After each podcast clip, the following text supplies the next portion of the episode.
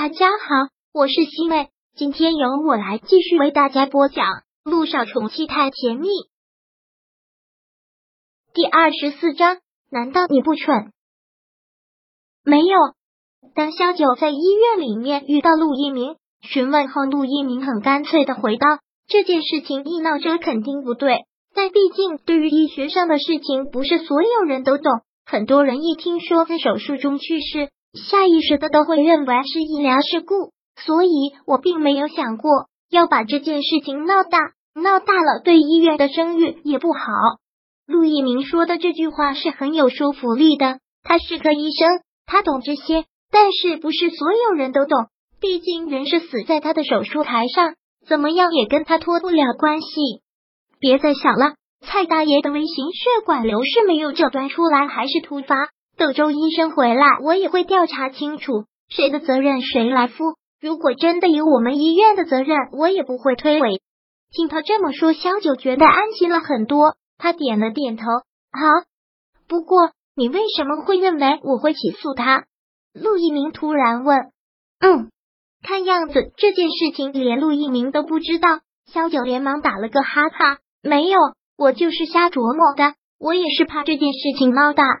你还是不要瞎琢磨了，安心工作吧。医生不比别的，需要十二万分的注意力，稍微有差池，真的就会酿成了医疗事故。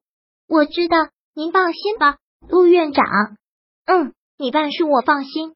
陆一鸣临走前，就是同事之间鼓励的拍了拍他的肩膀。小九目送着他离开，心情确实挺复杂的。不是陆一鸣的话，那就只剩下他了。小九觉得很头疼，像是双打的茄子。但是，一回到他的科室，居然就看到了陆亦辰，然后外面一群花痴女兴奋的叽叽喳喳。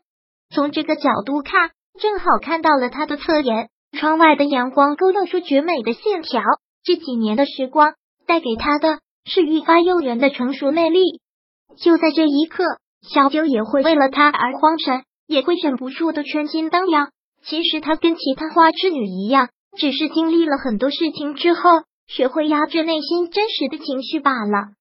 小九走了进去，杜奕晨目光看向了他。其实这一刻，小九内心是挺开心的。之前给他体检，三番两次给他打电话，都是他主动。这一次，他居然能自己主动三天后来换药，小九挺欣慰的。杜奕晨坐在座位上，小九开始给他换药。特别的小心，恢复的挺好的，但千万不要沾水，也不要用手臂用的太频繁。萧九一边给他擦着药，一边说着各种注意事项。说完了注意事项，药也已经快换完了。萧九紧紧的抿了抿嘴角，抬头看着他，特平和的说道：“陆亦辰，下次真的不要这样了。幸好只是泼到了你手臂上，万一泼到你脸上怎么办？”要是你为了我再有什么闪失，我万死难赎。如你所说，我就是一个贪慕虚荣的女人，也不值得你这样做。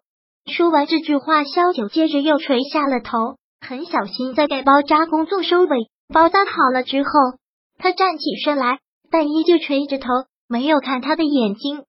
杜奕晨从座位上站起来，居高临下的看着他，满是教训的口气。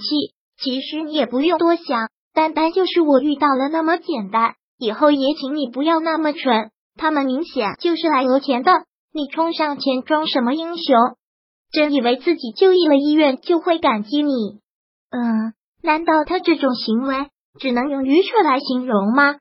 不是一种有担当的表现？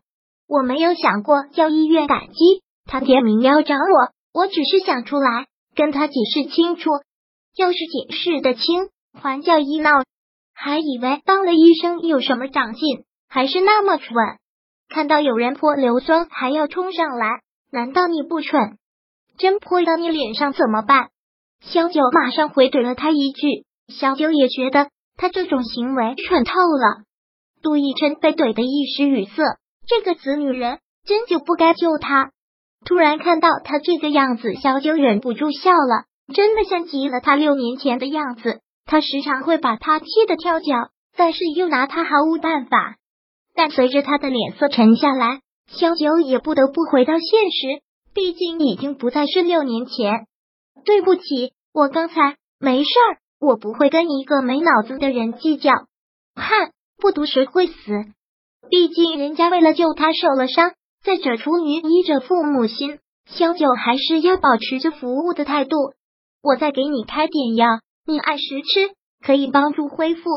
萧九给他开好了药，你手臂受伤了不方便，你在这等着，我去帮你拿药。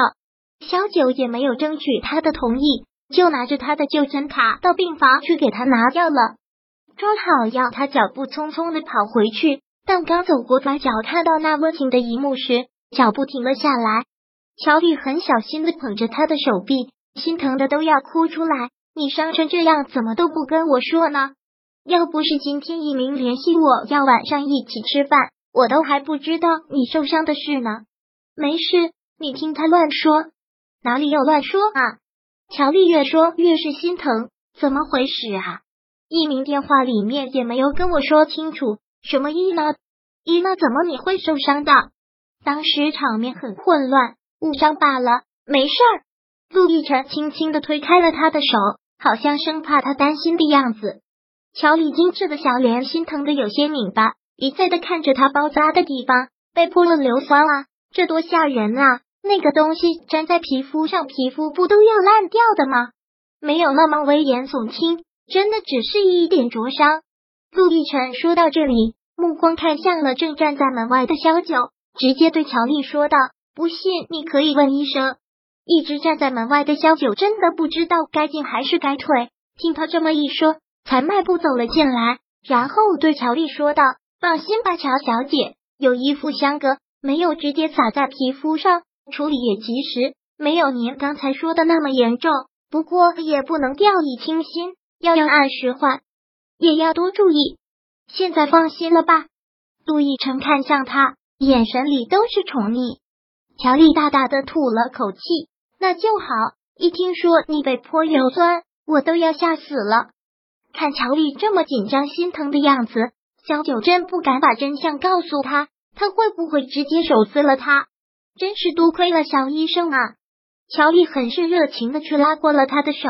我现在都羡慕肖医生，我要是懂医术的，就能照顾好奕晨了。肖医生，刚才您说还要换药、注意之类的，我也不懂，不如我们网上加个好友吧，有不明白的，我可以随时请教你。这个乔丽也真是够热心的，上次留电话号码，这次又要加好友，小九真是不想啊，但是又没有拒绝的理由。第二十四章播讲完毕。想阅读电子书，请在微信搜索公众号“常会阅读”，回复数字四获取全文。感谢您的收听。